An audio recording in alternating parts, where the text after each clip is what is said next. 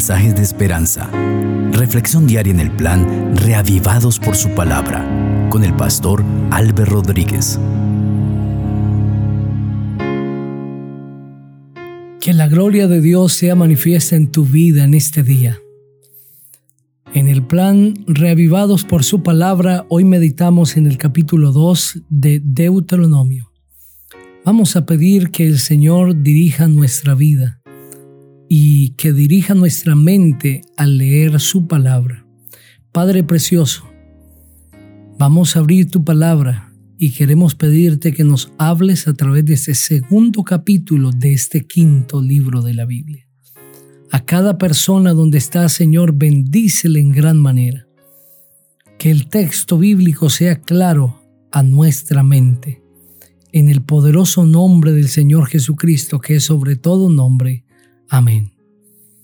La palabra del Señor en ese segundo capítulo continúa diciendo, Luego volvimos y salimos al desierto camino del Mar Rojo, como Jehová me había dicho, y durante mucho tiempo estuvimos rodeando los montes de Seir. Entonces Jehová me dijo, Bastante habéis rodeado este monte, volveos al norte, dile al pueblo, cuando paséis por el territorio de vuestros hermanos, los hijos de Saúl, que habitan en Seir, ellos tendrán miedo de vosotros, pero vosotros tened mucho cuidado. No os metáis con ellos, pues no os daré de su tierra ni aun lo que cubre la planta de un pie, porque yo he dado como heredad a Esaú los montes de Seir Compraréis de ellos por dinero los alimentos y comeréis. También compraréis de ellos el agua y beberéis, porque Jehová tu Dios te ha bendecido en todas las obras de tus manos. Él sabe que andas por este gran desierto y durante esos cuarenta años Jehová tu Dios ha estado contigo sin que nada te haya faltado. Después nos alejamos del territorio de nuestros hermanos, los hijos de Saúl, que habitaban en Seir, por el camino del Arabá que viene de Elat y Esión Geber. Luego volvimos y tomamos el camino del desierto de Moab. Entonces Jehová me dijo, no molestes a Moab ni le hagas la guerra, pues no te daré posesión de su tierra, porque yo he dado a Ar como heredad a los hijos de Lot. Antes habitaron en ella los emitas, un pueblo grande y numeroso y alto como los hijos de Anac. Por gigantes eran ellos tenidos también como los hijos de Anac, pero los moabitas los llamaban emitas. También en Seir habitaron ante los oreos, los cuales fueron expulsados por los hijos de Saúl que los arrojaron de su presencia y se establecieron en su lugar como hizo Israel en la tierra que Jehová les dio en posesión.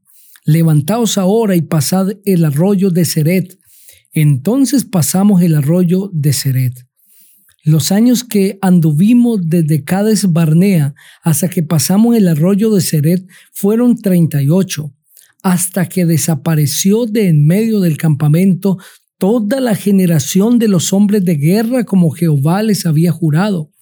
También la mano de Jehová vino sobre ellos para exterminarlos hasta hacerlos desaparecer del campamento. Aconteció que después que murieron todos los hombres de guerra del pueblo, Jehová me habló y me dijo, Tú pasarás hoy el territorio de Moab rumbo a Ar y cuando te acerques a los hijos de Amón, no los molestes ni pelees con ellos, pues no te daré posesión de la tierra de los hijos de Amón, porque a los hijos de Lot la he dado como heredad. Por tierra de gigantes fue también ella tenida. Habitaron en ella gigantes en otro tiempo, a los cuales los amonitas llamaban somsomeos eran un pueblo grande y numeroso y alto como los hijos de Anac, a los cuales Jehová exterminó delante de los amonitas.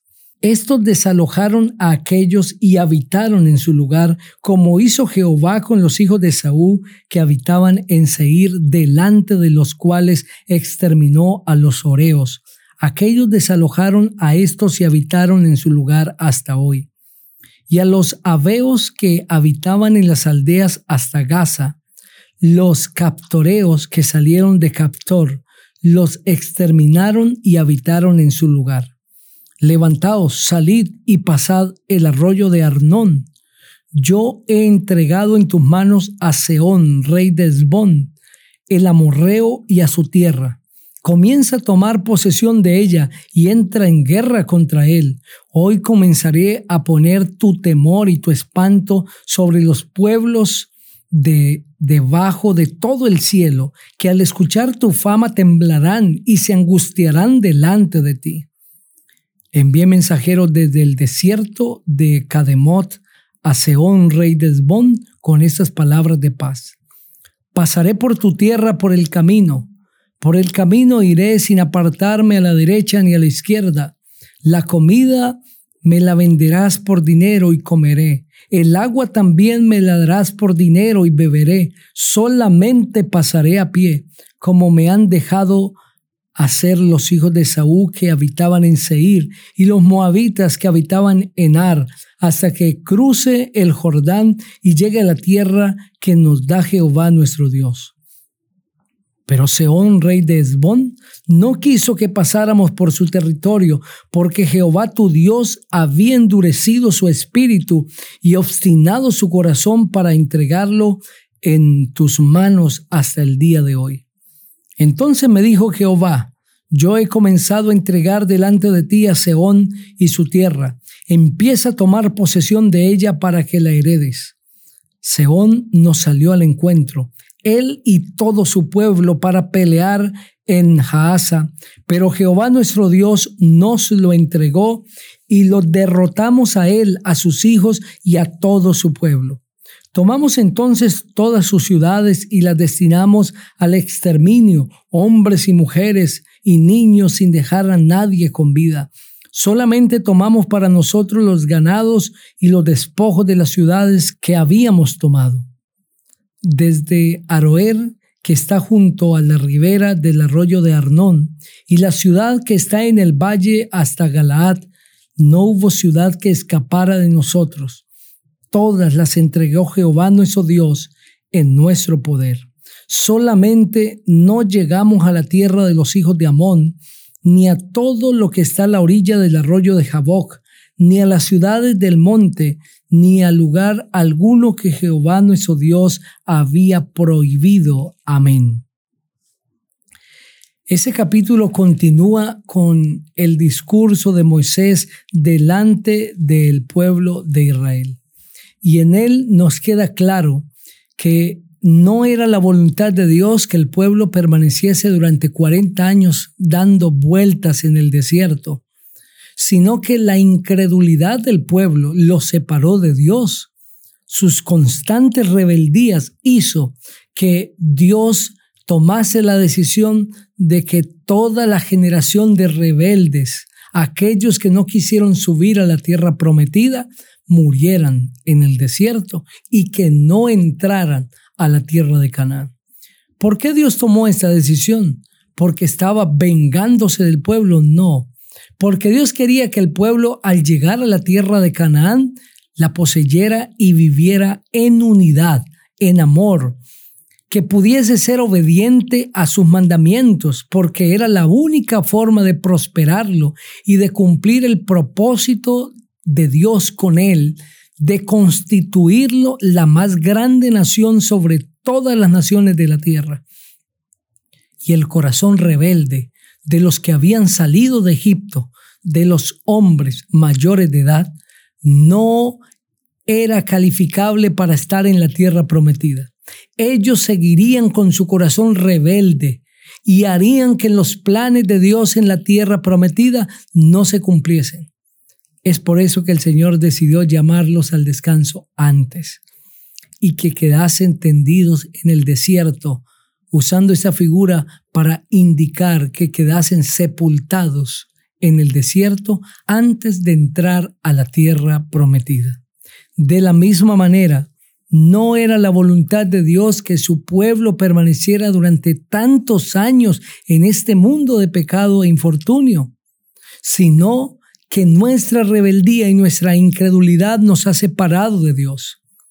Pero Dios quisiera que ya estuviésemos con Él gozando de los bienes eternos. Sin embargo, el no creer a la voluntad de Dios, el aferrarnos a las cosas de este mundo y ponernos esperanza en lo pasajero y banal y despreciar a Dios constantemente ha hecho que perdamos el privilegio de ya estar en el reino de los cielos y todavía estemos luchando en el desierto de pecado que es este mundo.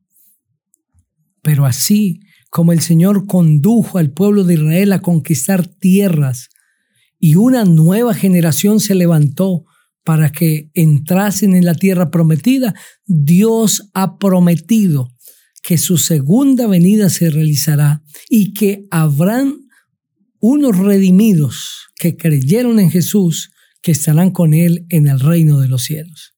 Es nuestra fe en Jesucristo la que nos mueve a pensar que nosotros somos esos redimidos que estaremos con Cristo y que gozaremos de los bienes eternos. Es interesante que el Señor le dice al pueblo de Israel que ellos no pueden tomar la tierra de Seir, porque esa tierra Dios se la dio a la descendencia de Esaú. Y también les dice que no pueden tocar la tierra de Moab, porque Dios le dio esa tierra a los descendientes de Lot. Pero ahora el Señor le hace un pedido más al pueblo de Israel, que cuando ellos pasen por esa tierra, no solamente no se han de tomar absolutamente nada de ella, sino que debían comprar por dinero los alimentos y también el agua que bebieran, porque Dios les había ordenado, pero hay algo más que el Señor dice, porque Jehová tu Dios te ha bendecido en todas las obras de tus manos. Él sabe que andas por este gran desierto y durante esos 40 años Jehová tu Dios ha estado contigo sin que nada te haya faltado.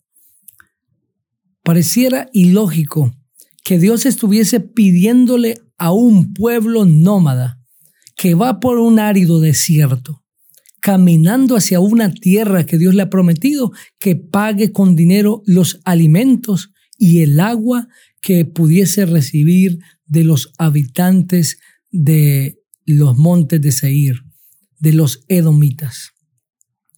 Pero el Señor dice, no vas a pedir nada, vas a pagarlo porque Jehová tu Dios te ha bendecido y Él sabe por qué desierto estás andando, pero Él ha estado contigo y nada te ha faltado. Muchas veces nos acostumbramos a vivir pidiendo y esperando que los demás den, no porque Jehová no nos haya bendecido, sino porque esa es nuestra mentalidad. Pero debemos entender que Dios nos ha bendecido y nos ha bendecido como el pueblo de Israel. Y Él nos dará la capacidad para salir adelante por su gracia y su poder. Nuestra confianza no puede estar en las cosas que alguien me pueda dar, que un ser humano me pueda prodigar, sino que mi confianza debe estar en Dios. Y si Dios sostuvo al pueblo de Israel en un desierto caluroso, infructífero, helado en las horas de la noche, un pueblo nómada que no tenía un lugar estable, ¿no te podrá sostener Dios a ti en este mundo? Claro que sí, querido amigo. El Señor te puede sostener. Dios te puede bendecir. Solo tienes que confiar en Él como tu único sustentador, consultarle a Él todos tus planes y seguir su dirección. Quiero invitarte para que confíes en el Señor en este momento y si lo deseas hacer, ora conmigo. Querido Padre, tu palabra nos ha enseñado a confiar en ti. Así como tú sostuviste al pueblo de Israel en el desierto, también nos sostienes a nosotros ahora. Que nuestra confianza diariamente, Señor, esté puesta solamente en ti. Tú eres nuestro proveedor, tú eres quien nos prodigas cada día lo que necesitamos y aún más. Que esa gratitud que rebose en nuestro corazón nos ayude siempre a contemplarte en nuestra vida. En el nombre del Señor Jesucristo. Amén. El Señor sea contigo.